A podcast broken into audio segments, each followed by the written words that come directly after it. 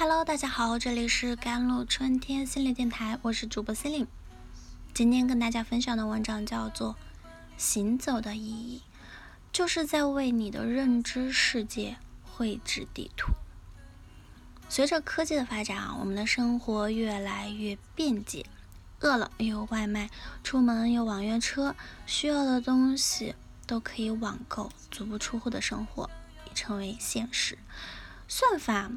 为我们提供了最佳方案，智能手机替我们做出了最理性的选择，生活变得越来越高效，而我们却越来越难获得内心真正的快乐。神经科学家、柏林三一学院的脑实验研究中心教授啊，沙恩·奥马拉在《我们为什么要行走》一书中提出了疗愈自我最简单、最可行的方法。定期行走，行走，尤其是大量频繁的行走，是身心健康的关键。希波克拉底有句名言：“行走是最好的药。”行走能让我们摆脱工作的束缚和生活的枷锁，让身体、大脑和心灵获得自由。英国有一项关于恢复现象的调查，研究人员召集了四千多名参与者。让他们接触不同的环境。所谓恢复，指的是在身临自然环境之后的一周内感到平静、放松、精神焕发。调查结果显示啊，接触海滨啊、乡村、城市绿地的参与者，恢复作用极为显著。行走呢，尤其在海滨、乡村、城市绿地等自然环境中有规律的行走，更有助于。缓解压力，放松心情，恢复活力。哲学家尼采曾经经历过一段至暗时刻。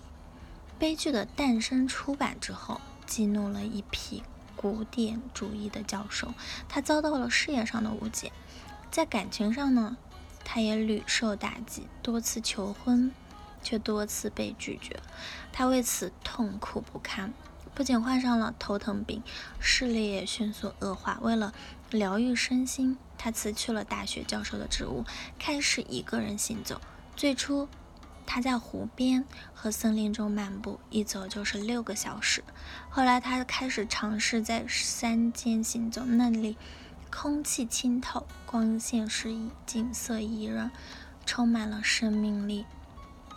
天气转冷的时候，他跑去了南部城市过冬，每天仍会散步四小时左右。长期的行走在自然中，他的病痛渐渐好转，心灵也获得了平静。他开始专注于写作，正是这段时间，他写出了《论道德的谱系》《善恶的彼岸》《查拉图斯特拉如是说》。等多部惊世之作，大自然很神奇啊！它能让人平静，被给予人精神上的力量。在自然中行走是对心灵最有力的滋养。哲学家克尔凯郭尔说呢：“每天我都要散步，直到自己感觉幸福，远离所有疼痛。我一直走，走出最好的想法。没有什么压力不能通过行走消除。”闲暇之余呢，让我们从工作的束缚和生活的枷锁中抽离出来，为自己安排一场远足，让浮躁的心归于平静。如果时间有限，那就在自己的住所周边散散步，也能使你忘却烦恼嘛，获得片刻的安心。行走不在于走得多远，花了多少时间，而在于行走本身。专注的行走。即使是短暂的闲逛，也能让你发现不一样的世界，不一样的自己。家门口的风景里，也有诗和远方。听说过这样一个故事：有一个年轻人看待事物总是很消极，他很不开心，于是就去请教禅师。禅师让他去买两包盐。小伙子买来之后，禅师让他把其中一包倒进装水的杯子里，然后喝掉。小伙照做。喝完直呼这水太咸了。禅师没有说话，带着小伙来到一条河边，让他把另一包盐放了进去。小伙依照禅师的吩咐呢，将盐倒进了河中，又尝了尝河水的味道。这次尝到的就是河水本身的味道，没有其他的味道。这两包盐就是我们的困苦和不安，那杯水就是我们的认知啊。认知越是局限，就越容易痛苦。遇到一点事情就觉得天要塌了。当我们的认知提升，眼界扩宽之后，心就会像河水一样宽广，再难的问题也能从容不迫，轻松化解。行走是拓宽视野、丰富认知的助推器。前面我们提到啊，行走能够激活大脑，提升创造力。当创造力得到提升的时候，就意味着我们能够从不同的角度来思考问题、看待问题了。行走拓宽了我们的思想，丰富了我们的认知。